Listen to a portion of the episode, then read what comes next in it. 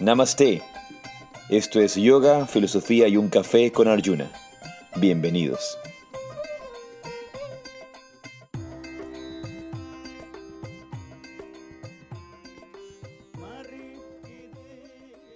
Jai Shri Radhe, Namaste. ¿Cómo están? Yo soy Arjuna Das Namaste, yo soy Chintamani Devidasi.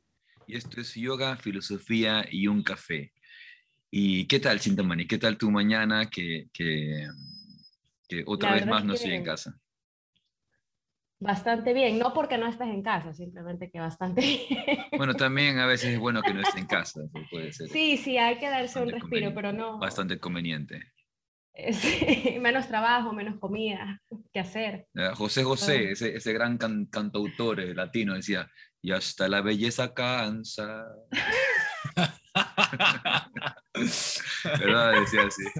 No, no, no, pero la verdad es que bastante bien. Mi día comenzó más temprano de lo habitual, no porque yo quisiera, en realidad no estaba planificado de esa forma, pero fue bueno porque alcancé a hacer casi todo lo que tenía en mi mente planificado. Entonces, bien, bien, aquí estoy con, con mi café. Hoy día sí me hice una un tazómetro, porque por lo general para yoga, filosofía y un café me hago soy modesta y me hago un chiquito, Sí, pero sí, sí. hoy, hoy necesito un, un tazón, un tazón de café y tesón también. Un tazón, Tazón y tesón. y tesón. Muy bien, y, y quiero, quiero aprovechar y darle la bienvenida a mi querido amigo Naren Herrero. Naren ha sido amigo, alumno, compañero, colega. Realmente son estas, estas dinámicas en, en que existen ¿no? en, en- la vida, en la que no siempre tenemos que estructurarnos de una manera. Los occidentales nos encanta estructurar, nos encanta etiquetar, nos encanta convertirnos y nos encanta definirnos. Y, y el, y el yoga justamente es la búsqueda de, de liberar toda definición.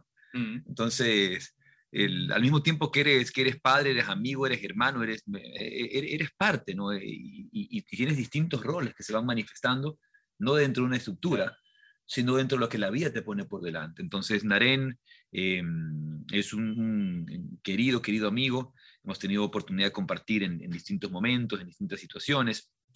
Y bueno, darte la bienvenida, Naren. Gracias por, por acompañarnos hoy en Yoga, Filosofía y un Café. Gracias. Gracias, querido Arjuna, Chintamani. Un gusto verte. Qué lindo verte.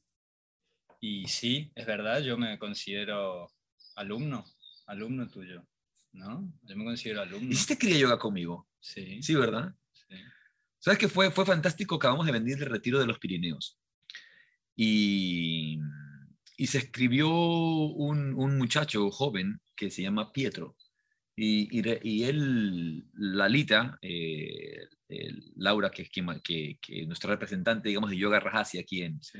en España, Laura mm, estaba recibiendo todas las inscripciones y, y me mandó la información de que se había escrito una- un chico italiano, Pietro, y su pareja. Eh, pero ella no se acordaba porque no, no, no, no registraba el apellido, no, no registraba quién era. Y dice, cuando ya lo vio, sí sabía quién era. Entonces, pero Pietro, eh, cuando hicimos la, la mesa de presentación, fue, fue muy bonito, y no sé si Pietro nos acompañó hoy día, dijo, dijo, bueno, yo estuve hace tres años en Yoga One, cuando Mm. hiciste Kriya Yoga, hice Kriya Yoga, y ese Kriya me ha acompañado hasta hoy. No Mm. fue algo muy, muy bonito, eh, y, él, y él era un, un discípulo, Sí. me explico, pero, pero, ¿y qué es un discípulo? Es quien sigue una disciplina. No, no realmente, eh, en, en el Evangelio Jesús le dice, no es aquel que me dice Señor, Señor, el que entra en el, el, el que entra en el reino de los cielos, sino aquel que hace la voluntad de mi Padre que está en los cielos. Mm. No, no es aquel que te llama maestro, maestro, ahí sí yo lo amo, mi maestro, sino el que hace la disciplina. Ese es el discípulo. Y parafraseando las, las palabras de Jesús en la Biblia, ¿no? Señor Jesús, se- Señor, se- no es aquel que dice Señor, Señor, el que entra en el reino de los cielos, sino aquel que hace la voluntad de mi Padre que está en los cielos. Entonces, la voluntad viene a ser seguir el Dharma, Sí. se- seguir, seguir esta práctica. Y fue muy bonito eh, constatar esto y fue, eh, fue, bueno, pues ya han- creo que han visto las fotos, el retiro fue realmente alucinante. Tú, Chintamani, pues estabas pendiente de todo lo que sucedía y hubo un video que que ibas a decir, estabas envidiosa. estabas envidiosa de lo que sucedía y querías estar allá. Pero yo creo que era una envidia sana. No, no. la verdad es que estaba feliz. Estaba feliz. No, no, no, no, no existe envidia sana. Creo que existe felicidad por lo que, por lo que el resto está viviendo, está pasando, tiene. Envidia sana, no sé. Claro, lo, lo, que, lo, que, lo, que me, lo, que me refiero es a esa, a esa frase que solemos decir cuando dice sana envidia, cuando dices sana envidia pero que realmente no es envidia, es la felicidad. felicidad. es ponerte feliz del otro y, y, y, tú dices, ay, me encantaría, me, gustaría. ¿no? Yo, por ejemplo, yo sí tengo una sana envidia con Naren. ¿no? Él, él, él está ya a punto de, de, presentar su tercer libro y yo no termino el primero. ¿no? Entonces, eh, eh, Naren, wow, o sea, eh, tan rápido estás con eso. Ya la próxima semana presentas tu nuevo libro, ¿no? Sí, la próxima semana la próxima semana. Es que sí, no sé si es rápido o no, pero sí, es hace dos años que fue el otro y ya está. Bueno, y para mí que no he terminado el mío en cuatro años, creo que, creo que el tuyo ha sido bastante rápido. Me pusieron como deadlines. Entonces la editorial me eh, exigía, digamos, por contrato, presentar capítulos cada X tiempo. Entonces eso me empujó. Claro, te obliga. Sí, es lo mismo que yo me estoy poniendo. Un, y, me lo dijo Ramiro, me lo dijo Ramiro Calle. Me dijo, si, realmente tú quieres terminarlo pronto, ponte a escribir. ¿No? Ponte a escribir, ponte a escribir ya. sí, siéntate. Es un consejo eh, muy práctico. sí, es la verdad. un libro, escribe. Claro, el, tema es que lo que más me tiene detenido, porque varios capítulos, el, formato que tengo, eh, varios capítulos están listos. Claro pero la, primera, la primera parte que da la introducción a, esa, a, esos capítulos son los que me, tienen, me han tenido detenido por mucho tiempo.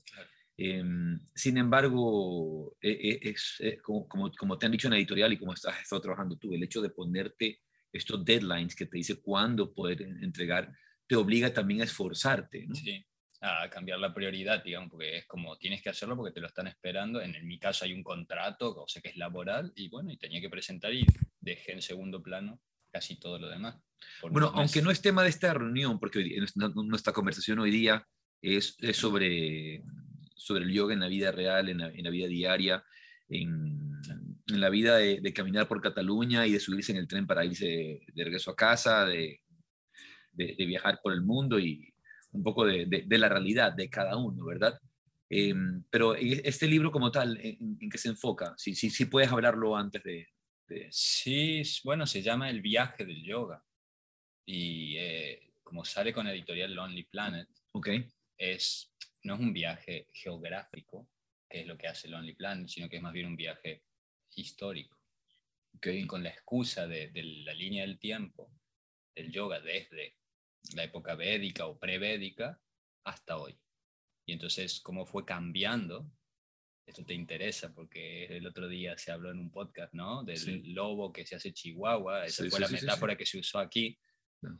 Pues, ¿cómo pasamos, digo yo, de estar cantando mantras al, al fuego, en el Valle del Indo quizás, sí.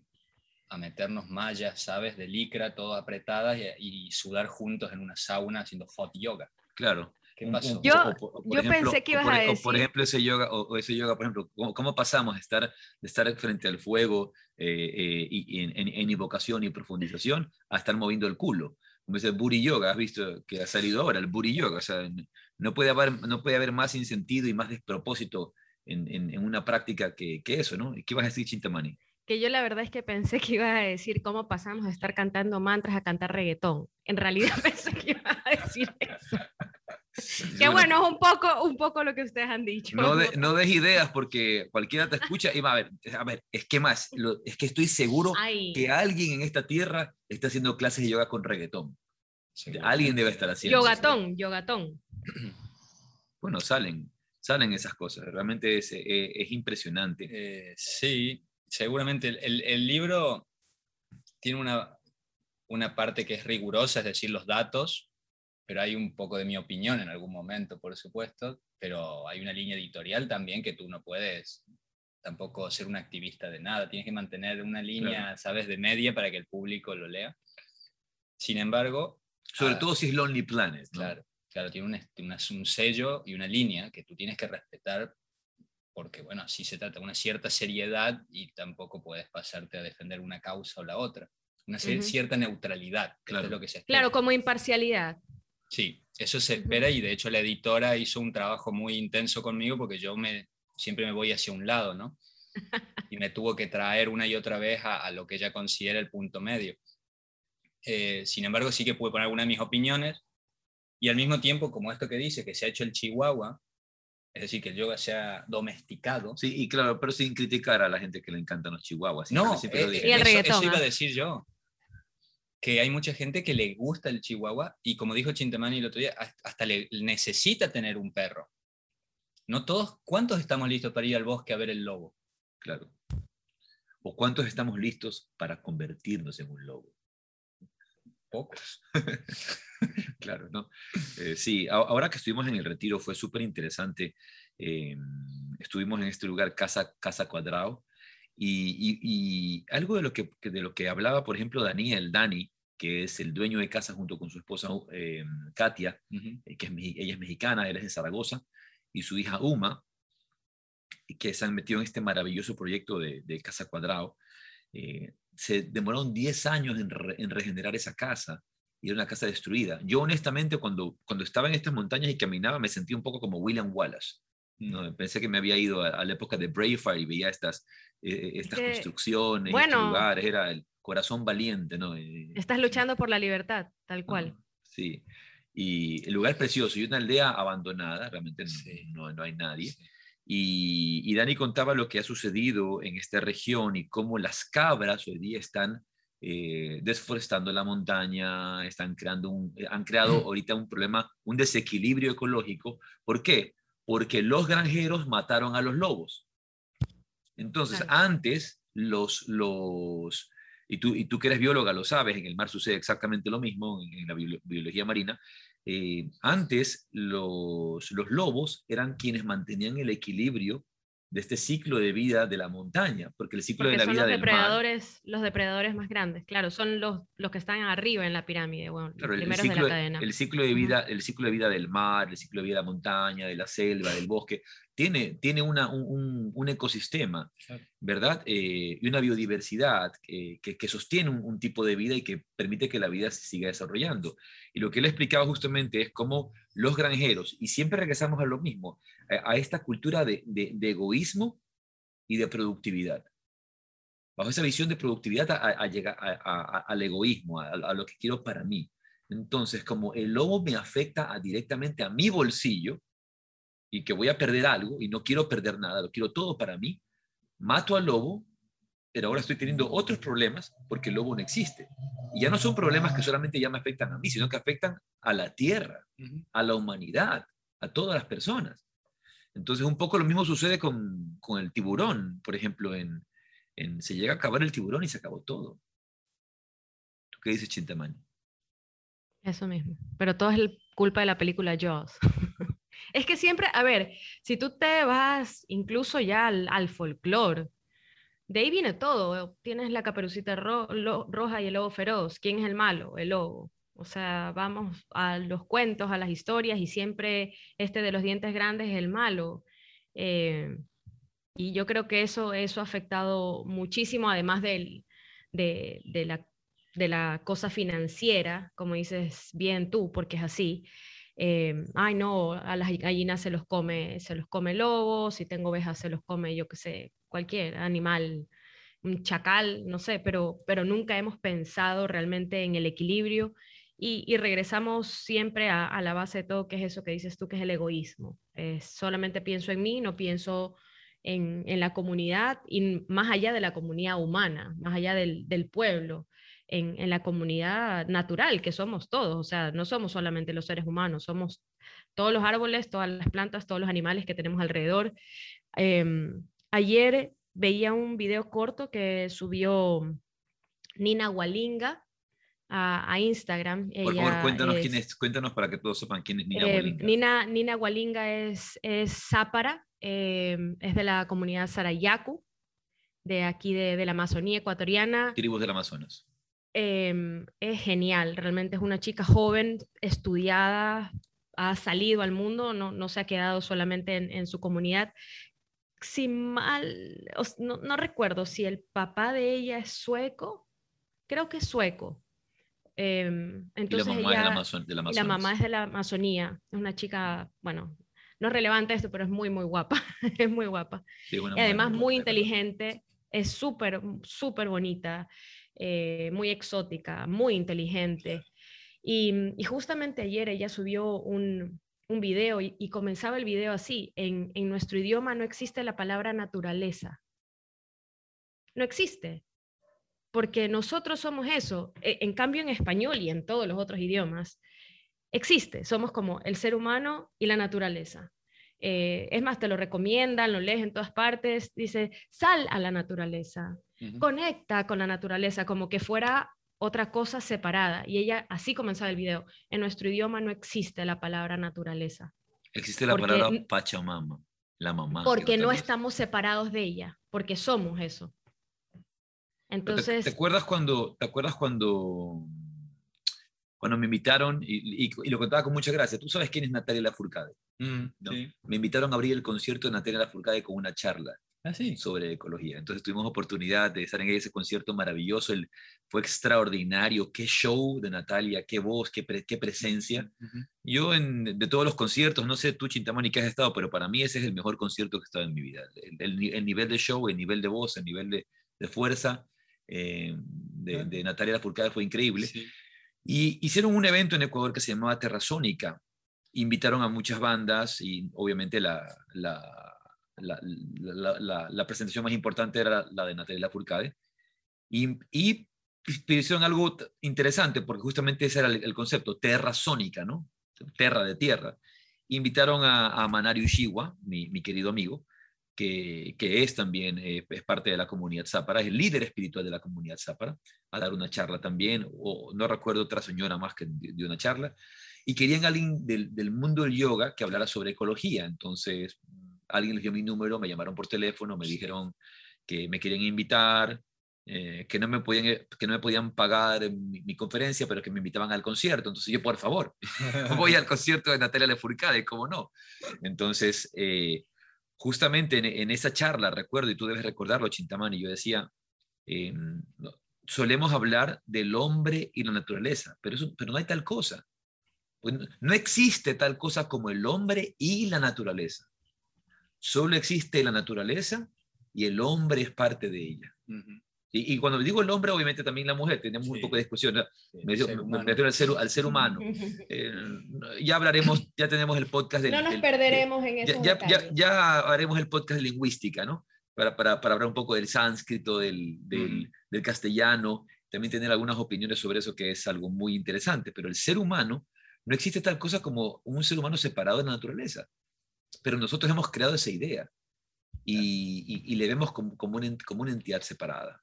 Eh, y creo que eso, eso también es algo que nos lleva a empezar a vivir estas vidas de egoísmo eh, que, nos, que nos van a, a, incitar, por ejemplo, a tener un tema como el de hoy, que es hablando el, el yoga, un poco en la vida cotidiana, eh, porque sentimos que el yoga es algo que no se podría adaptar a la vida, que, como que no, fuera, que no fuera adaptable a la vida, a, la vida, por así decirlo. Pero, ¿de qué vida estamos hablando? ¿De, de la vida como tal o de la forma de vida que tú has decidido llevar, que, que este, este ritmo. Tú que vives en una ciudad, eh, bueno, vivías en una ciudad tan intensa como Barcelona, te fuiste a las afueras, pero aún eh, sigue siendo un, un ritmo intenso. Eh, ¿Cómo verías la aplicación de la práctica del yoga sin hacer ningún cambio frente a estos ritmos? Bueno, en mi caso yo hice un cambio de ritmo porque, claro.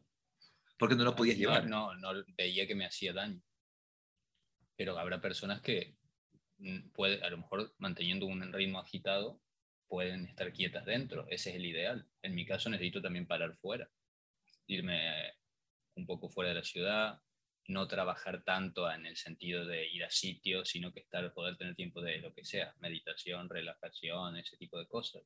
Eso hice yo, eh, pero no sé si es la fórmula para todos, no creo. Claro, creo que cada uno, cada uno de nosotros tenemos nuestras fórmulas porque todos, todos somos distintos. E incluso cuando nos iniciamos con un maestro, cuando te inicias con un gurú, el, eh, y, si es un gurú auténtico, te va a dar las pautas para ti. Pautas solo para ti. Entonces, no, no van a ser pautas para todos los demás. Pero, pero incluso allí va a haber la necesidad de, de cambiar nuestros ritmos, de cambiar nuestros hábitos. No, no, no, no va a ser posible mantener un, un, ritmo acelerado, que es justamente el que te lleva al psicólogo y el psicólogo te recomienda empieza a hacer yoga. Claro. No, bueno, siempre se dice que un maestro avanzado, un santo iluminado, etcétera, eh, claro, él puede estar en el, el, medio del torbellino y mantenerse en calma, ¿no? Como el ideal estoy de acuerdo, pero como yo no soy un maestro iluminado ni nada de eso, entonces, claro, necesito parar, ah, no puedo estar en medio del torbellino porque me, me saca de, de, mi centro, ¿no? Entonces, sí o sí hay que cambiar hábitos. Claro, pero, pero incluso allí, por ejemplo, incluso allí, si hablamos de un, de un, de un maestro iluminado, y tengo la suerte de, de, conocer a grandes, grandes maestros, incluso allí eh, tienen sus agendas eh, pesadas, agendas muy pesadas, por ejemplo, Swami Veda Bharati, él, si no me equivoco, no me voy, no me voy ni siquiera tan lejos como Swami Veda, mi propio amigo y, nuestro querido amigo Madhava Madhava, si no me equivoco, Chintamani visita 36 o 39 países en el año. No se detiene, no para.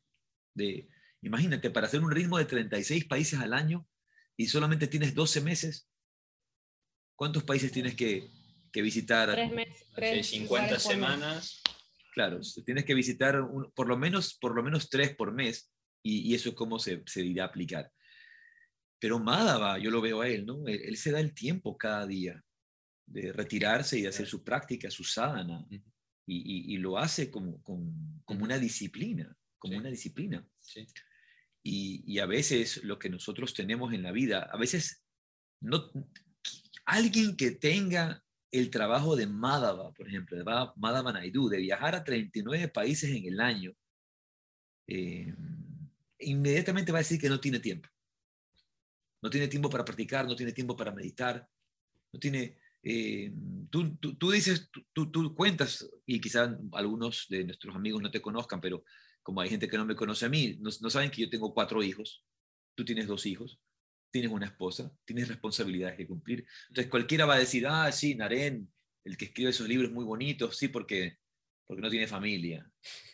¿no? Y justamente uno de tus libros es Hinduismo para el mundo moderno. Mm, mm. Em, una de las, de, las, de, las, de las, cosas que tú ves en, el, en, en, la India, por ejemplo, es que incluso la gente de la India que, que está en metidos en este ritmo casi pierden incluso su, su identidad con, con, esa parte interior, pero se dan un espacio también, aunque sea chiquitito, mm. corto, pequeño, para dedicarle a, a su vida interna.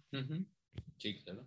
Bueno, obviamente tener una, un espacio de sadhana o de disciplina espiritual cada día es para, para mí fundamental y cualquiera que quiera practicar yoga en sentido amplio tiene que tenerlo, sea el tiempo que sea, pero cada día, cada día, porque si es irregular no cuaja de todos modos no es suficiente con eso tampoco. Pues esa es mi experiencia, porque yo me puedo meditar una hora, hacer una llama, meditación una hora, y eso me ayuda mucho, pero luego hay que aplicar las otras 23 horas el, el yoga duro, porque ahí es donde es más difícil. Claro, el, el, una cosa que decía en el retiro este fin de semana, es una frase que yo siempre repito, y que le ha hecho vida de mi vida y carne de mi carne, que dice, cuando el corazón se vuelve puro, todo lo que haces es yoga. Cuando el corazón se vuelve puro. A, veces pensamos, y justamente ese creo que es el mayor error que, que, que, nos da el, el, el, yoga aplicado o adaptado o reducido a la cultura occidental, mm. que es una especie de producto, es una especie de pastilla, es, una especie de, de, analgésico, mm. como un analgésico espiritual. Pero ya sabemos que los analgésicos no curan. Eso no te va a curar. Entonces pensamos que simplemente hago la práctica y ya está. Como hago el sadhana de la mañana y ya, y ya está. Y, y parte de justamente esa iluminación es el hecho de tomar conciencia y de poder percibir el, el, esa, esa, presencia divina o esa presencia eh, tuya por lo que tú eres y, no, y no, por lo que crees ser, con, con, todas las definiciones, con todas las ideas, y percibirla en la vida diaria, en cada momento, en cada instante. Eh, y como diría también el, el, Tantra, el, el, sentir y la actualización de la Shakti, de la energía divina que está presente en todo, porque desde la cultura occidental tendemos mucho a dividirnos entre lo que es bueno, bueno, malo, correcto, incorrecto, ¿verdad? Pero incluso, incluso estos grandes maestros se dan el tiempo de todos los días sentarse un momento, hacer una práctica, aunque no, eh, aunque no tengan quizá el aparente tiempo externo. Entonces, yo recuerdo Swami Veda decía, yo viajo mucho, viajo mucho. Swami, Swami también viajaba a 30 países al año y muchos de mis tiempos de meditación son en los aviones. No es mi caso, porque yo en los aviones veo películas, no voy al cine por eso. y lo que, lo que más hago es ver películas en los aviones. Pero, pero Swamiji decía, él, yo aprovecho el tiempo del avión. Claro, él viajaba en primera clase, yo no, entonces estaba más cómodo para meditar. siempre hay una excusa, siempre. Era base, era base, no, excusa, excusa no es porque mi práctica la hago y eso está. Tú lo, tú lo sabes bien. Sí, tú lo sabes bien. La verdad es que más constante que tú no conozco. Entonces, pero yo podría darte todas las excusas de mi vida para no hacer la práctica, para no, podría, ¿no? Pero, y tú también tendrías todas las excusas para, para no dedicarte a tu sadhana. Yo también tendría, todas. Más, tú tendrías más. Claro, tú tienes más, que otros. Yo gano, yo gano. De hecho, las mujeres, las mujeres tienen más. ¿Cómo lo lleva tu mujer, por ejemplo? Bueno, cuando nacieron, sobre todo la, la primera hija y de así, su, su sadhana se interrumpió, obviamente. Yo creo, alguna vez se lo dije a, conversé con Swami Ritavan, creo, y con Estoma, perdón que te que interrumpí, Naren, pero creo que es, es relevante. Em, no se interrumpió, cambió, porque tu sadhana se vuelve otro totalmente distinto, o sea, eh, eh, estás totalmente volcada y devota, porque así es, a tu hijo, a servir. Eh, la lactancia, las desveladas son unas meditaciones totales eh, y porque en un momento yo me sentí, cuando nació Dindo, me sentí así como, ay, no estoy haciendo lo que debería hacer. Y después dije, no, sí, estoy haciendo justamente eso que debería hacer y esa es mi sadhana. Y fue muy largo, ojo, o sea, esa sadhana es más, sigue todavía. Podría decir que mi sadhana es, es servir porque vivo en ese servicio eterno eh, que no para nunca ni cuando duermo, más aún cuando están enfermos, que ha pasado estos últimos días. Entonces me levantaba a 3 de la mañana, 4 de la mañana con, con Bindu con fiebre y yo preparando pañitos eh, fríos y decía, bueno, que no podía dormir, que, qué mejor meditación que esta. No es que me alegre que esté enfermo ni nada, pero creo que las mujeres cuando paren, cuando dan a luz, cuando simplemente sus, y si están, ¿no? En, tienen un sadhana, si tienen una vida espiritual, cambia, no se interrumpe, cambia. Mm. Y a veces eso no lo vemos y nos sentimos mal. Claro, pero una cosa interesante de lo que estás diciendo, porque ya trasciendes el tema del sadhana. En este momento tú estás trascendiendo el tema del sadhana, ya no al sadhana, sino al dharma. También. Porque en este momento tú estás tomando tu dharma y, si, vamos a ser eh, tradicionalistas, vamos al Bhagavad Gita. Cuando, cuando Krishna le dice a Arjuna y, tienen esta conversación, este diálogo, y él le dice, bueno, ¿en qué elijo? ¿Irme a meditar o, ser guerrero y guerrear? O sea, cumplir, hacer mi trabajo, hacer la acción. ¿Qué, ¿Qué, es mejor, la inacción o la inacción? Entre las dos, ¿cuál es la mejor? ¿Qué es lo que Krishna responde? Que tiene que ir a la guerra, que tiene que ir a la guerra, que es mejor actuar. Aunque es muy bueno la meditación, aunque es muy bueno este desarrollo, todo, aquí tienes que ir a cumplir tu deber. Más vale tu Dharma mal hecho que el Dharma ajeno bien hecho. Así. Exacto, exacto. Eh, creo que eso es una, una de las cosas eh, esenciales que, que, que, a veces nos olvidamos, pero, pero ¿qué es lo que pasa? Es que quiero el Dharma de alguien más. A veces quiero el Dharma de alguien más y, y, y, no, sucede, y no sucede y creo que nos sucede justamente en este, en este, en esta ilusión del, falso yoga, la voy a llamar yo, la ilusión del falso yoga, en el que yo creo que soy más espiritual porque soy vegano, que soy más espiritual porque ando en bicicleta, que soy, y, que soy, soy más espiritual porque me pongo los zapatos que, que, fueron hechos por los indígenas en las alpargatas y no me pongo los de una marca. Entonces, todas mis consideraciones son desde afuera y no desde lo que sucede adentro. Sí, sí, sí, me creo más espiritual porque llevo un collar de Rudraksha o, o, peor, que en mi caso, me creo más espiritual porque medito todos los días. Claro. Claro, porque ya ahí es algo que tú estás haciendo, no es solo que me pongo un collar, digo, yo medito todos los días, que soy más espiritual que los demás. Y resulta que te das cuenta que no, que había gente que no meditaba y era más yógica en cómo se comporta las 24 horas. Claro, porque no, no, no, no, no tiene, a ver, tiene valor la práctica, pero el efecto de esa práctica es lo que ves en la vida cotidiana, las demás personas. Algo que yo decía en este retiro que, eh, y que eh, lo sabe lo sabe Chintamani. Si tú quieres saber si tú has, si tú has evolucionado, Swami decía, si viene la gente y me pregunta, Swami, ¿yo he evolucionado espiritualmente? Yo le voy a decir que sí, para que sigan viniendo al curso. Pero si, si tú quieres saber de verdad si has evolucionado, pregúntale a tu esposa. Exacto. Pregúntale a tu suegra. Eh, mi esposa está, está conectada ahora que nos está escuchando, así que no sé qué va a opinar. Vamos a ver si has evolucionado o no has evolucionado. No sé, no sé qué, no sé qué decirte. Chintamani, cambiemos de tema. Chintamani, ¿ha evolucionado Arjuna o no?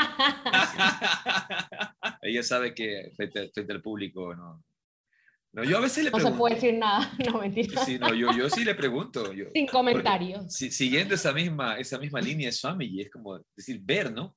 Y, y, es lindo testificarlo. Yo, por ejemplo, yo, yo puedo ver también el avance espiritual de Chintamani también, ¿no? Y, y, eso es lo lindo de estar al lado de las personas, de ver su avance, de ver su transformación. A veces nos quedamos mucho en, en, en la experiencia de, de, un tiempo, ¿no? Es como, ya te definí. Y eso pasa ¿por qué? Te defino a ti porque me defino yo también. En el instante, yo, yo estoy definido, yo me defino y ando definiendo a todo el mundo. Entonces, de aquí en adelante, eh, tú estás definido para mí para siempre. Pero si, si yo tengo la, la, capacidad de estar evolucionando, también mi percepción va a evolucionar y voy a poderte eh, percibir en tu, en tu, nueva dimensión, en tu nuevo desarrollo espiritual. Recuerdo una vez daba clases de yoga en, una, en un centro de yoga. Eh, de, las, de, de, las primeras fue quizá mi primera enseñanza de yoga pagada. Tú sabes que yo di clases de yoga por muchos, muchos años sin, sin cobrar dinero porque no trabajaba en eso, no era, no era mi interés, solamente servir a mi maestro. Y luego, por, por, realmente casualidades aparentes de la vida, que ya sabemos que no hay casualidad, llegué a, dar esta clase. Y fue un centro de yoga de una chica que me, que me pidió que trabajara con ella, entonces empezamos a trabajar.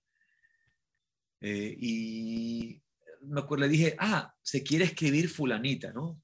Quiere, quiere venir una chica X que yo conocía y ella también la conocía. Entonces, ¡Ah! no, fulanita, no, no puede ser, no, no, que no venga, que no venga, pues la odiamos. ¿Por qué la odiamos? Sí, porque en la época del colegio, cuando estaba, se enamoró de, del enamorado de mi amiga. Es como, ¿Are you kidding me? Like, ¿qué?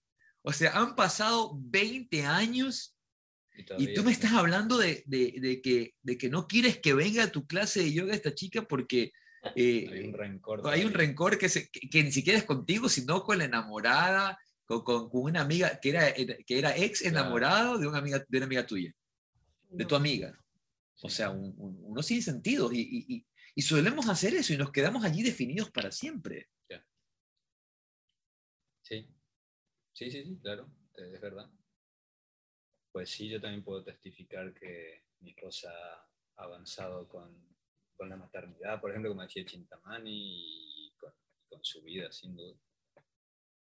Que te da, te da muchas pautas, o sea, no solamente el hecho Pero de... Yo tengo, yo tengo una consulta, ¿cuál es tu esposa? Estoy buscando.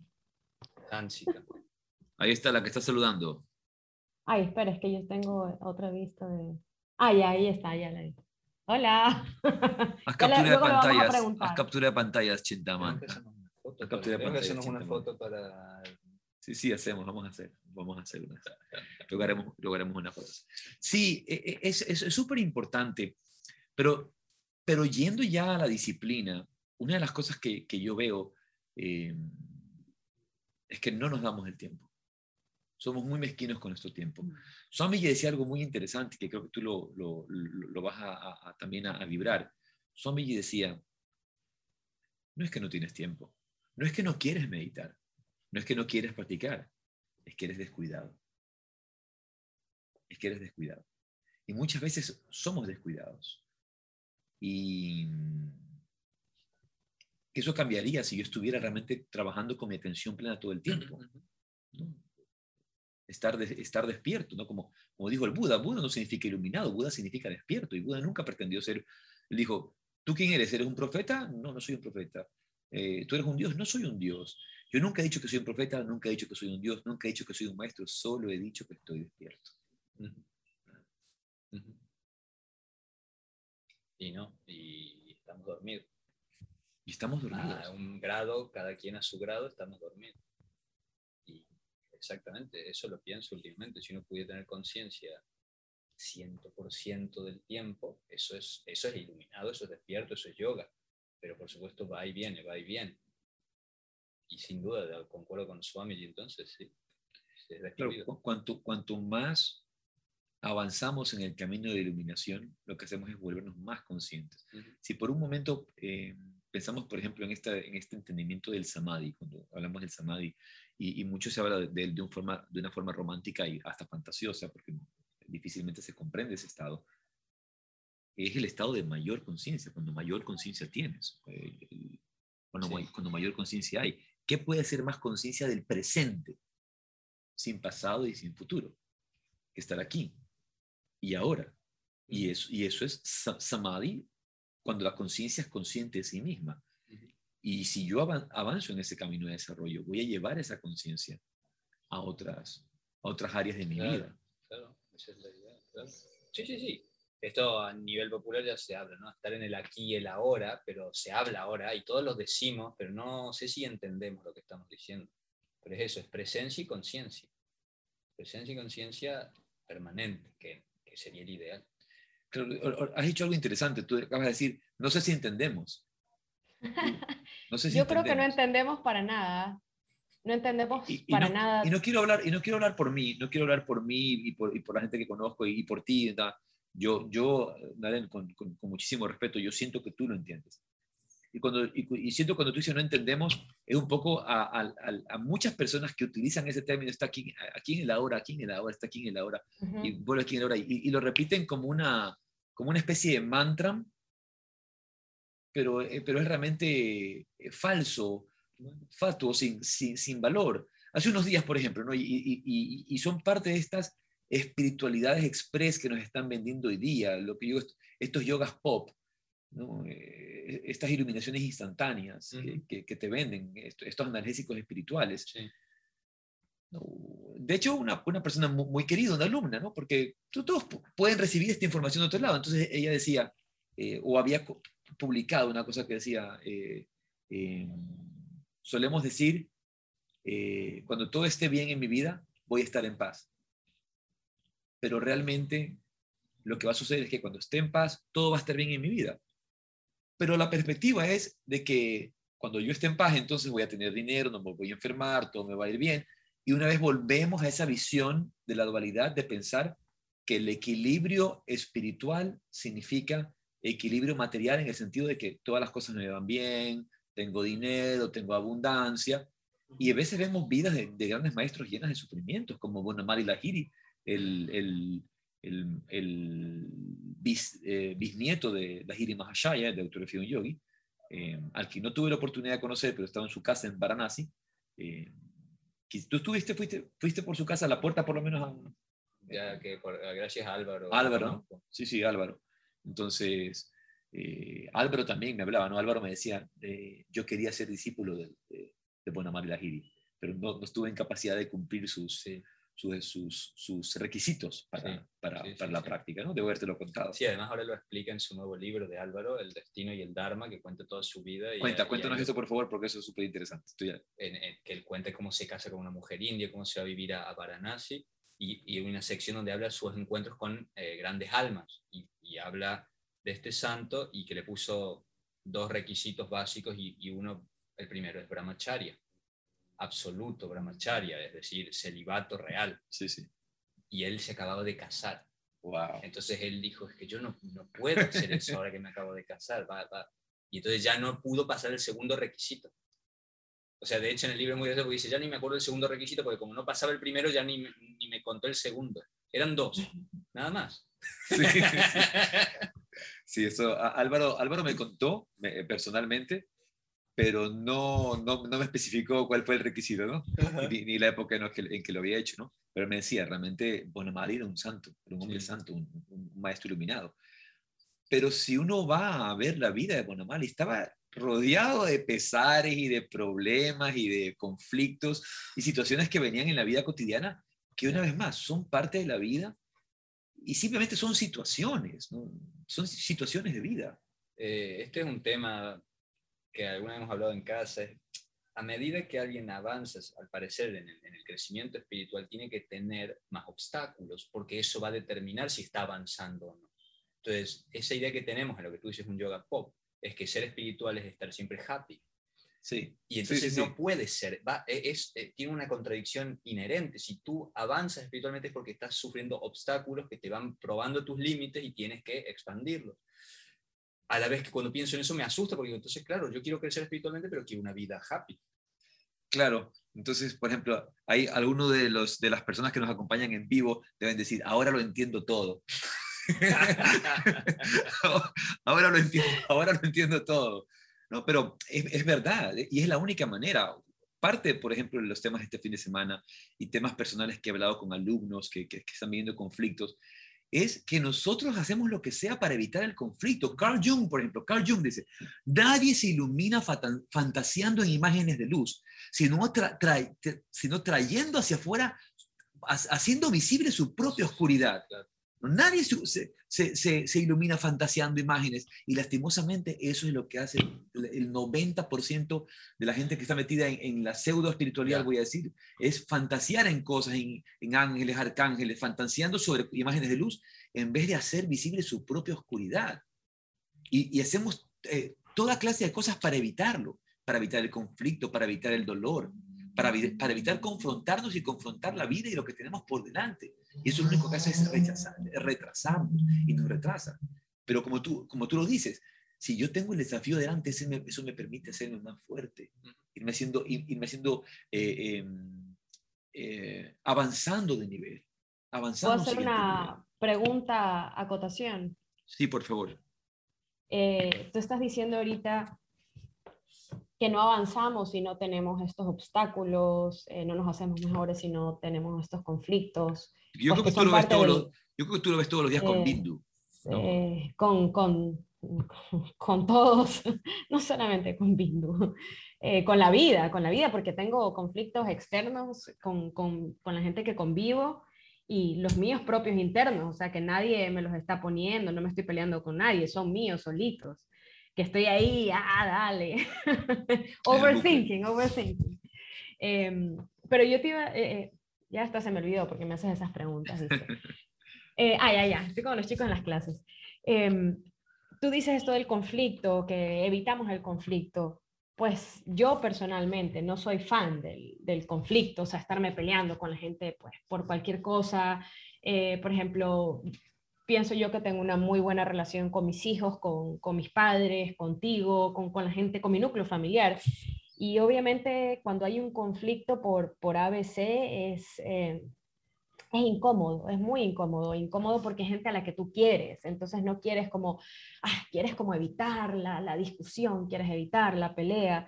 Eh, no sé, sí, hay veces que hay que, hay luchas y hay que batallarlas, o sea, no te queda otra. Tienes que decir las cosas eh, a tu hijo, tienes que ponerle límites, tienes que hablar con tus padres y decirle, mira, lo que sea, no me sigues tratando como una niña, por ejemplo, no es mi caso, pero puede ser, conozco gente que, que es grande y que tiene estos conflictos con los padres porque lo siguen tratando como que tiene pues 15 años, Naren levanta la mano, yo. No es mi caso, pero, pero, pero, pero son cosas que pasan. Em, pero, pero creo también que, que, es importante, hablando de esto del conflicto y de evitar conflictos, también hay gente que es muy conflictiva y que los anda buscando. O sea, hay gente que le encanta el conflicto y lo busca y lo encuentra, porque si lo buscas, lo encuentras. Entonces también creo que es importante eso, porque si tú estás diciendo, ay, eh, pues evolucionamos con el conflicto, la gente que entonces es belicosa debe estar no, creo que, arriba, creo que ahí, hay, una, ahí hay, una, hay una diferencia entre la gente. Quería que, eh, entre justo quería que lo. Entre el conflicto y la, gente que, busca, la, entre la gente que busca el drama. ¿No? Es como, como tiene Dharma Mitra, dice esa, esa, camisa que tiene Dharma, dice less, less drama, more, dharma. ¿no? Menos, menos drama y más Dharma. Creo que cuando entendemos el conflicto es, es el conflicto que se presenta frente al desafío. frente al desafío. El, si, algo me está, si algo me está incomodando, es porque algo está sucediendo y, eso, eso se vuelve un conflicto en mi vida. El, ejemplo que, que, que, yo cito es el ejemplo de la langosta. Tú has visto cuando la, cuando la langosta, se, cuando la langosta entra en asfixia, no se, no se siente más cómoda en su, en su piel, se, se asfixia. ¿Qué es lo que tiene que hacer? Se va a una cueva para esconderse, que no hayan depredadores que puedan acabar con ella, quitarle la vida mientras ella está escondida. Entonces se esconde en la cueva. Y en esa cueva, esa asfixia que ella siente es la que la lleva hacia la cueva. La tristeza, el sentirse mal. ¿A dónde te lleva? Te lleva a ir adentro. ¿A ir adentro para qué? Para soltar la piel y convertirte en una nueva langosta. Es que lo mismo que hace la oruga. La oruga ya no se resiste a sí misma en, eso, sabe que tiene que dejarlo y, hace su propia, su propio ataúd y se, se, convierte en una mariposa, se, transforma. Entonces lo mismo hace la langosta. El, tema, el tema está en que nosotros debemos utilizar esas situaciones para que nos permitan avanzar. Por el otro lado, en cambio, cuando no avanzo, justamente estoy en el bucle del conflicto porque no quiero hacer el trabajo y no quiero avanzar.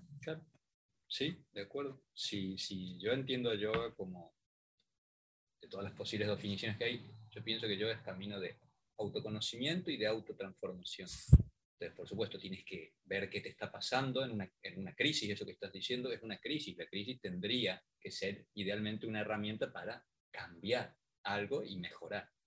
Eso sería la, la autotransformación. Entonces, nadie nos gusta en las crisis, digámoslo así. Es como que yo prefiero estar plácidamente, pero cuando viene el conflicto, llamo conflicto aquí a una crisis, no una pelea, digamos, sino cualquier momento de incomodidad.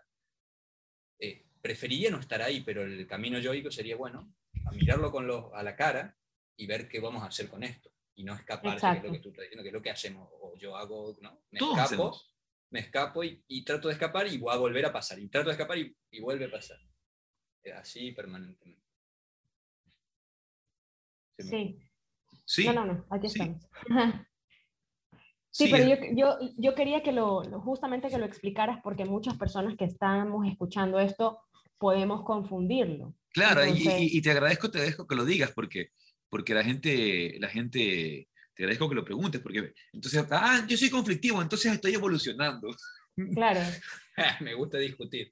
Me encanta discutir, entonces eso es que soy evolucionada. Soy evolucionada, no, y, no, no, no, no, no, no es eso, e, e, es, es que cuando llegan esas crisis, tengo que verlas como una oportunidad para crecer, que algo me están diciendo, llegó el momento de cambiarme de trabajo, llegó el momento de redireccionar mi trabajo, llegó el momento de, de, de repente quizás de separarme de la pareja, o llegó el momento de transformar mi relación de pareja, de mejorarla. ¿Por qué? Porque por mucho tiempo me he estado relacionando de un lugar, desde un lugar de, de, la necesidad, de la carencia, de, la manipulación y muchas veces sucede, sucede en la pareja. Me, estoy relacionando como, un niño herido, como una niña herida que, que lo, que quiere, que, lo que quiere es victimarse para ser, para ser amada, para ser querida, ¿no?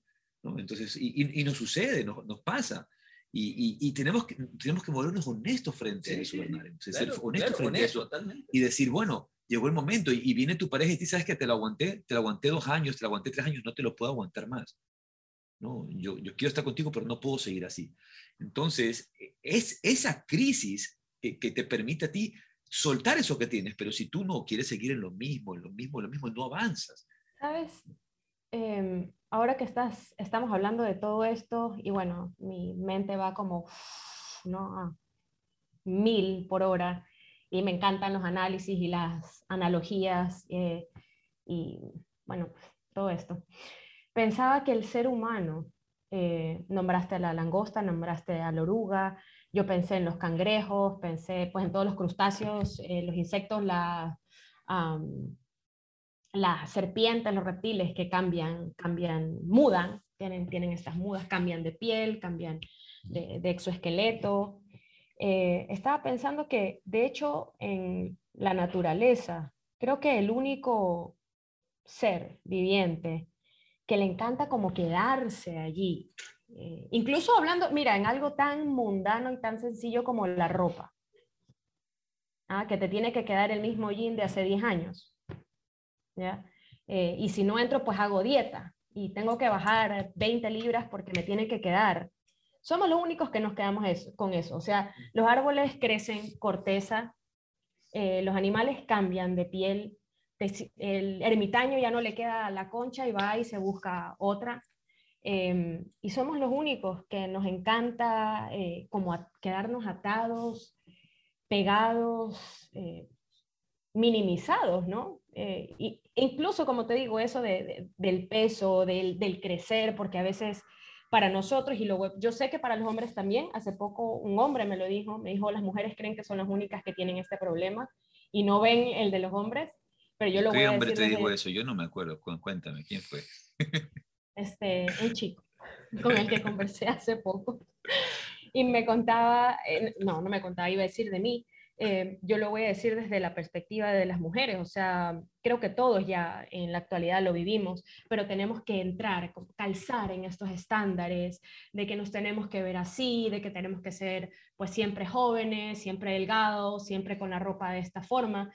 Em, y si nosotros, o sea, si a nosotros, por ejemplo, la ropa ya no nos queda, nos queremos ajustar, nos queremos embutir, nos queremos meter, en lugar de, ¿sabes qué? Tú no eres la que tienes que cambiar, vas y te compras otro jean no estoy diciendo que no estés saludable, no estoy diciendo que no te quieras mantener bien, pero es como hay momentos en los que tú te tienes que dar cuenta, sabes que ya no quepo aquí, no quepo en esta relación, no quepo en esta ropa, no quepo en esta casa, no quepo en este papel, no quepo en este trabajo, pues me agrando, lo cambio, lo modifico. Eh, bueno, acabas de decir lo agrando, también te lo puedo achicar. O lo achico, pues lo que sea, era no quepo. Sí, porque puede ser que ya no te quede esa ropa, estás muy delgado, pues no es que tienes que crecer para meterte, es, oye, cámbialo. Sí, es, eh, eh, creo, que es algo general muy importante que nosotros tenemos eh, que transformar constantemente y transformarnos constantemente.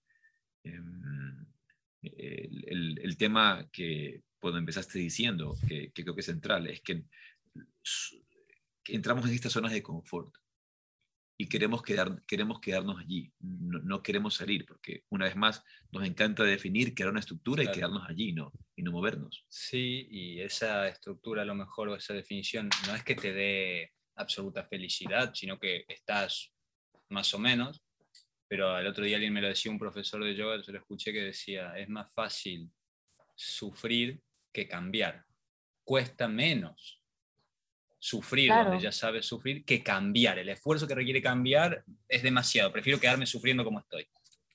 Hay muchos dichos acerca de eso. Hay muchos dichos que tienen que ver con ese, esa practicidad o esa pereza, no sé, o esa eh, comodidad de, de, quedarte, de quedarte allí. O sea, ¿Cómo es ese de más, más vale bueno conocido, malo conocido que bueno por conocer? Eso es terrible. No salgo a buscar nada más porque esto es lo que ya lo, lo que conozco, ¿no? A esto estoy acostumbrada, este ya sé por dónde va, ya sé cuál es el camino, no importa que esté lleno de baches, pero me lo conozco. Claro. Yo te voy a poner un ejemplo. Google Maps. Tengo una persona que conozco que tiene un empleado en su casa que limpia la casa cuando va al día que va que es un borracho descuidado, es un alcohólico, de verdad, está enfermo, descuidado, que le queda mal a cada momento. Pero vive bajo la perspectiva de más vale malo conocido que bueno por conocer. Y no lo quiere cambiar. Y, le causa problemas a cada momento y cada vez es más problemas, más problemas, más problemas, pero solamente por, por, por no tener que pasar la incomodidad de tener que enseñarle a alguien nuevo, de tener que decirle a alguien nuevo, prefieres quedarte con lo anterior. Y todos hacemos eso en, nuestras vidas. En, como tú lo acabas de decir, prefiero sufrir a cambiar, porque es, más fácil, e, es, más sencillo quejarme, eh, reclamar, em, que, hacer una transformación en mi vida. Eh, es, mucho más fácil. Sí, es triste. Es triste porque lo hacemos todo. O sea, por ejemplo, con, eh, Ejemplo mío, tengo una silla para el ordenador, para la computadora, y es incómoda, y se baja. ¿Sabes que son esas que suben y bajan? Pues hace mucho que la tenemos, no sé cuánto será, eh, más de 10 años seguro. Y entonces ya está fallado el sistema ese de, de, hidráulico, y entonces cada X tiempo se me empieza a bajar. Entonces la subo, y no funciona, y estoy así como dos o tres minutos hasta que agarra de nuevo. Vale, estoy un rato, ahí voy a bajar, ¿sabes? Y así, hace cuánto, no sé, hace cuánto estuve, así dos años, así más o menos, bajándose la silla, y, eh, por no pasar por la incomodidad de ir a comprar una nueva silla, no solo el gasto económico, sino elegirla, ir a buscarla. Eh, no tengo tiempo para eso, estoy muy ocupado. Entonces prefiero tiqui, tiqui, tiqui, tiqui, y, el tiempo, y el tiempo lo tiene. Era la emoción, la emoción de, de sentarte a trabajar. Chintamani debe acordarse, cuando éramos novios, yo tenía mi, carro ante, un carro anterior, ah, ya hace varios años, estamos hablando de hace 17 años cuando éramos novios. Y en mi lado izquierdo, en mi vehículo, y recuérdate que yo vivo en Ecuador, en el trópico, ¿no? En Ecuador, en el lado izquierdo, mi propia ventana, se me había dañado y no la podía bajar y tenía el aire. Y luego se me dañó el aire y se me dañó la ventana y tenía la, ventana dañada. Entonces me moría del calor dentro del coche. Bueno. En el coche estaba siempre, muerto, siempre muerto, siempre muerto del calor y nunca tenía, nunca tenía tiempo. Nunca tenía tiempo para hacerlo y estuve con, con, ese auto de, de esa manera eh, muchísimos, muchísimos años hasta que me di el tiempo a hacerlo, pero no es que no tenía tiempo el, tiempo hay. A veces, por ejemplo, pueden faltar recursos económicos, quizás, y uno tiene que planificar esto para, para eso, pero, eh, pero, pero el tiempo se hace si tú quieres hacer las cosas. Si una persona realmente quiere, por ejemplo, dedicarse a la práctica espiritual, el yoga, llevarlo en la vida, en la vida real, lo puede hacer. No existe tal cosa como no tengo tiempo. Y, y, esa, y, esa y, y, como decíamos antes, esa práctica lo que te va a dar es una, una pauta para activar tu conciencia porque yoga, yoga es despertar la conciencia, es un despertar de la conciencia. Entonces, y esa, esa, esa oportunidad, ese sadhana, aunque sea pequeño, despierta mi conciencia por 10 minutos, por 15 minutos, la despierta. Para esa conciencia tenerla despierta durante mi día, durante mi noche, durante lo que tenga que hacer en mi trabajo, en, en la vida, e, esa conciencia que me lleva. Como decíamos, no va a ser solamente la meditación de 15 minutos, pero va a ser como, como yo vivo esa meditación una meditación que me aporte en la vida y una vida que aporte en mi meditación. Sí, exacto. Pero, requiere tiempo, requiere... Sí, es una cuestión de prioridades, de prioridades. Poner la prioridad a eso en lugar de a lo otro. ¿eh? Entonces, es básicamente una cuestión de prioridades porque el tiempo siempre va a estar.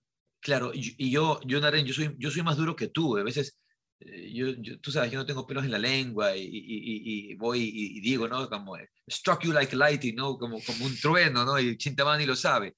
A veces no es cuestión ni siquiera de, de prioridades, a veces es cuestión de inteligencia. ¿A qué me refiero? ¿Sabes cuánto tiempo, tú sabes cuánto tiempo pasa el día la gente en el Instagram? De arriba, abajo, de arriba, abajo, scrolling el Instagram. O en tonterías como Facebook o en, o en día, o, en esa tontería tan grande que han inventado que se llama TikTok. Esos disparates. Y, y, pasamos, y, y eso, es una, eso, ya, eso ya no es ser inteligente, eso ya, es perder el tiempo. Yo creo que le pusieron ese nombre a propósito, a TikTok, TikTok, aquí se te va todo el día. ¿Y tú? Sí, eh, eh, eh, claro, justo estoy pensando, estoy escribiendo justamente un texto sobre la importancia del satsang, que el satsang como eh, escuchar la información espiritual en este contexto, ¿no? Entonces hay veces que como no la escuchas lo suficiente, te distraes haciendo otras cosas.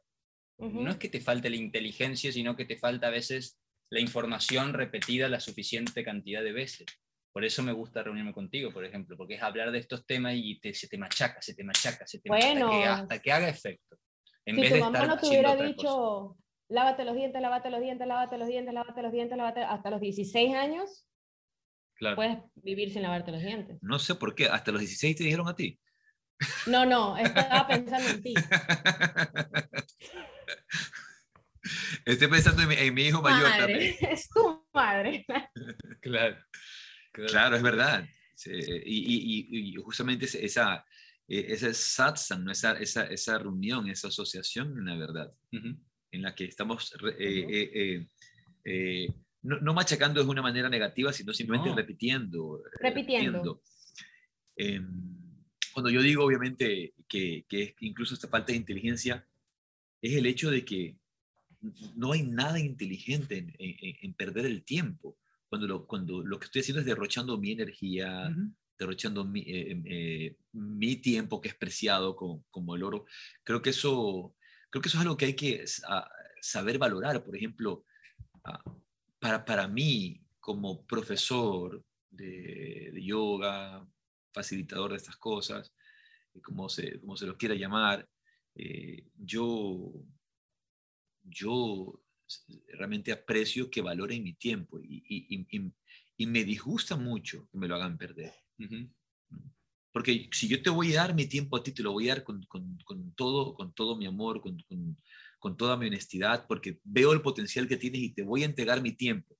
Pero si tú no estás aprovechando de lo que yo estoy estudiando, quiere decir que estás botando mi tiempo que te lo estoy dando, ofreciéndotelo, lo estás botando a la basura. Sí, sí. ¿Y cuántas veces nosotros no le hacemos perder tiempo a nuestros maestros, a nuestros profesores, a nuestros guías espirituales? Les hacemos perder el tiempo porque realmente no los escuchamos o, no seguimos instrucciones de, cosas tan sencillas. En, mi maestro me mandaba instrucciones muy sencillas, que, eran dables, no, no eran complicadas. Pero yo prefería perder el tiempo. Y en el tiempo que, yo hacía eso, le hacía a él perder su tiempo.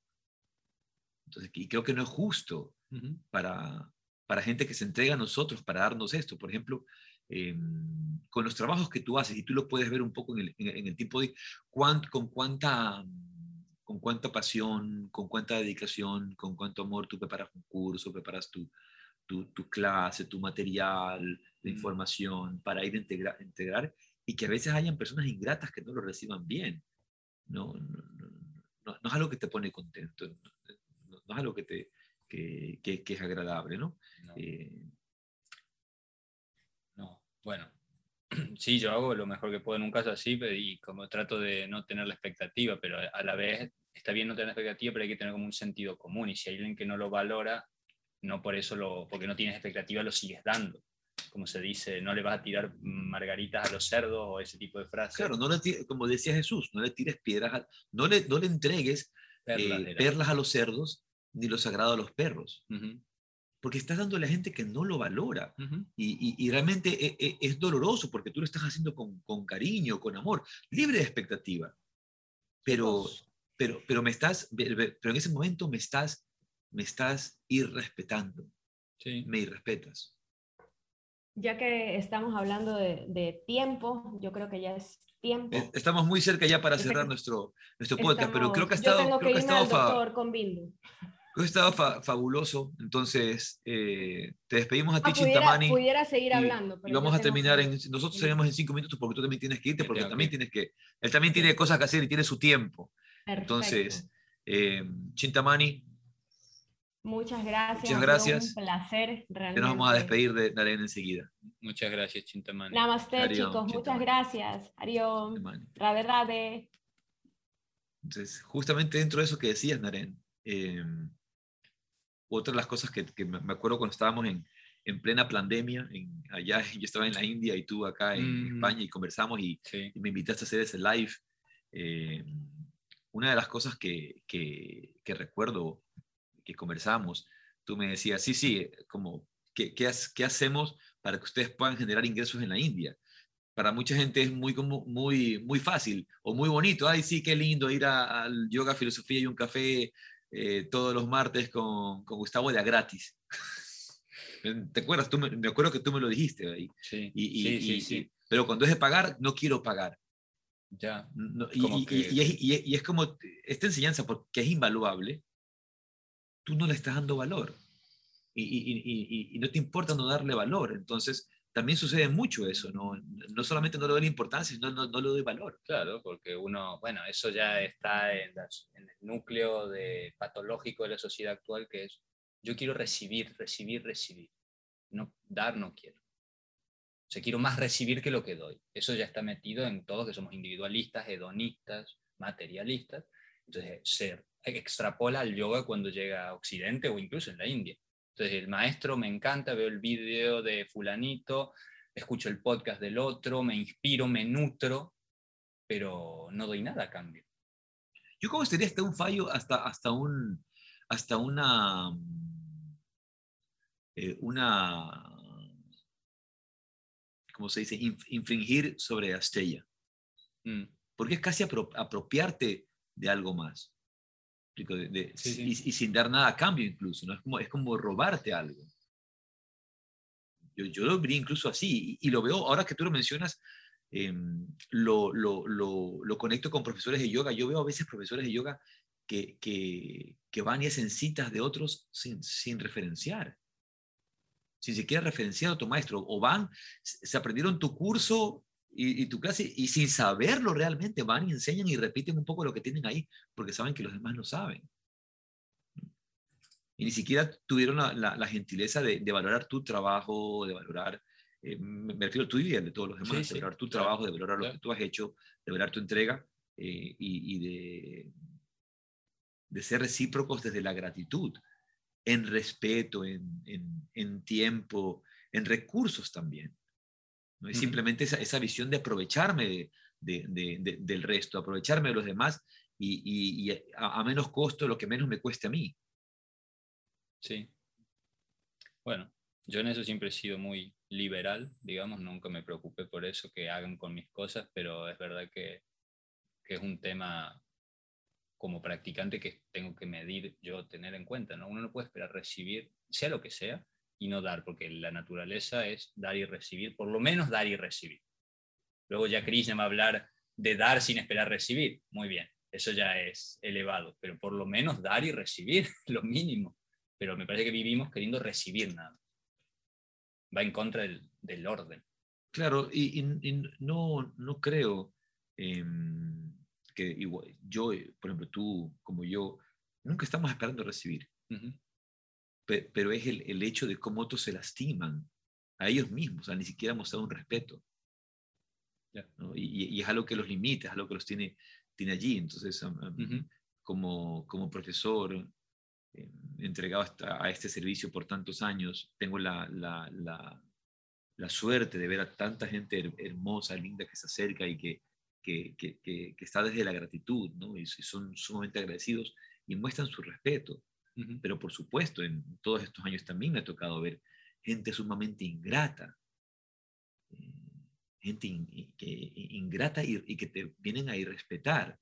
¿no? Alguna vez Dharma Mitra me decía, eh, en Colombia, estábamos en Colombia con Dharma y con Andrei, y Dharma me decía, yo estoy muy emocionado de estar aquí en Colombia porque veo lo, agradecida y lo reverente que es la gente. Dharma decía, hoy día, por ejemplo, en Estados Unidos y en otros lados, la gente es muy irreverente, no hay reverencia, ya no se respeta al maestro, no se lo respeta. y, y, la reverencia es algo que es muy raro en estos días. Y yo venía aquí a Colombia y ver, y la gente me está, y se reía, ¿no? la gente me está tratando como un dios, entonces se reía un poco, pero es su reverencia, su devoción. Tú sabes que a Dharma no le interesan esas cosas, a él no le llama la atención, pero decía, estoy contento porque a veces voy a alguna conferencia, que a la Yoga Journal Conference, que a la, cualquier conferencia, voy a dar una charla, y la gente está ahí, yo veo, y están para criticarme. Mm. Están para criticarme son, son palabras literales de Dharma. ¿no? Y, es como, no, no, no, te sientes cómodo con eso. No, no es que, no, es que no, no, es que esperas algo a cambio, pero están viniendo a, criticarte. Y dice, pero al cambio aquí la gente está muy devota, muy, haciéndolo con, con, su corazón, viendo con corazón y, y, y, al tú sentir ese respeto, ese intercambio real, yo te estoy entregando esto que es mi corazón, que es, que es la enseñanza, que es lo que me dio mi gurú, mi maestro, y tú estás siendo recíproco y lo, recibes y lo agradeces y, todos estamos contentos. Mm. Pero de otra manera me estás irrespetando. Entonces, me acuerdo clarito, Dharma decía eso, vivimos una sociedad de, de, mucha irreverencia. ¿no? Imagínate si, si así tratamos a nuestros maestros espirituales, ¿cómo no tratamos a la naturaleza, a los árboles, a las plantas, a los animales? Nos tratamos los unos a los otros eh, sin ningún tipo de reverencia ni respeto. Creo que hay que, yo siempre digo que, una de las cosas que más falta en el mundo hoy día es el respeto, respetarnos. Nos venden estas ideas de que todos tenemos que ser iguales, que la, nos venden la ilusión de la igualdad, Naren. Sí. La ilusión de la igualdad. Cuando, ya estamos por terminar, cuando realmente eh, lo que tenemos que hacer es el respeto a nuestras diferencias. Somos distintos. Sí, este es un tema ya para otro podcast que es el tema para otro podcast. Así que bueno, les agradecemos a todos los que nos han acompañado hoy día para conversar un poco sobre estas aplicaciones del yoga en la vida y siempre es, siempre es un tema muy amplio que se puede ampliar. Este, Naren, cuéntanos ah, eh, de, tu presentación del libro, eh, este, cuéntame. Eh, cómo, ¿cómo va a ser? Yo, vamos a ver si te acompaño, yo creo que sí, pues, estoy, por allí. Cuéntanos para que la gente esté enterada. ¿Y no vas a transmitir también, no van a transmitir en, línea eso? No, no, pensado, no llegué a pensar tanto. va a ser, vamos a hacer una presentación el, el, en Barcelona, la primera, el 26 de noviembre. Un viernes 26 de noviembre. Vamos a hacer una y luego vendrán otras probablemente en el año que viene. Pero esa va a ser la primera y, y, si, ¿no? si lo quiere Krishna, eh, podría estar acompañando. Sí, vamos a hacer todo lo posible. En teoría, tengo una clase que estoy viendo cómo la muevo y de ahí tengo, el, tengo en Yoga Surya que me han invitado a hacer un, ese mismo día. clase. No, el, sábado. sábado y domingo. Y la próxima, bueno, y me voy pasado mañana a Moscú, claro. a Madre Rocha, Madre Rocha a, a compartir en el Yoga Yuna o sea que el próximo podcast es desde Rusia. No, ya, el próximo podcast en teoría es desde acá también. Ah. Este, y creo que lo vamos a hacer en vivo con, también con Batis Maxo, nuestro querido, ah, mira. nuestro querido Batis Maxo. Así que agradecerte, Naren, agradecerle a todos ustedes y mandarles un saludo para todos. Muchas gracias. Yoga, Filosofía y un Café. Gracias, Arjuna. Gracias, Chintamani. Hariom. Namaste.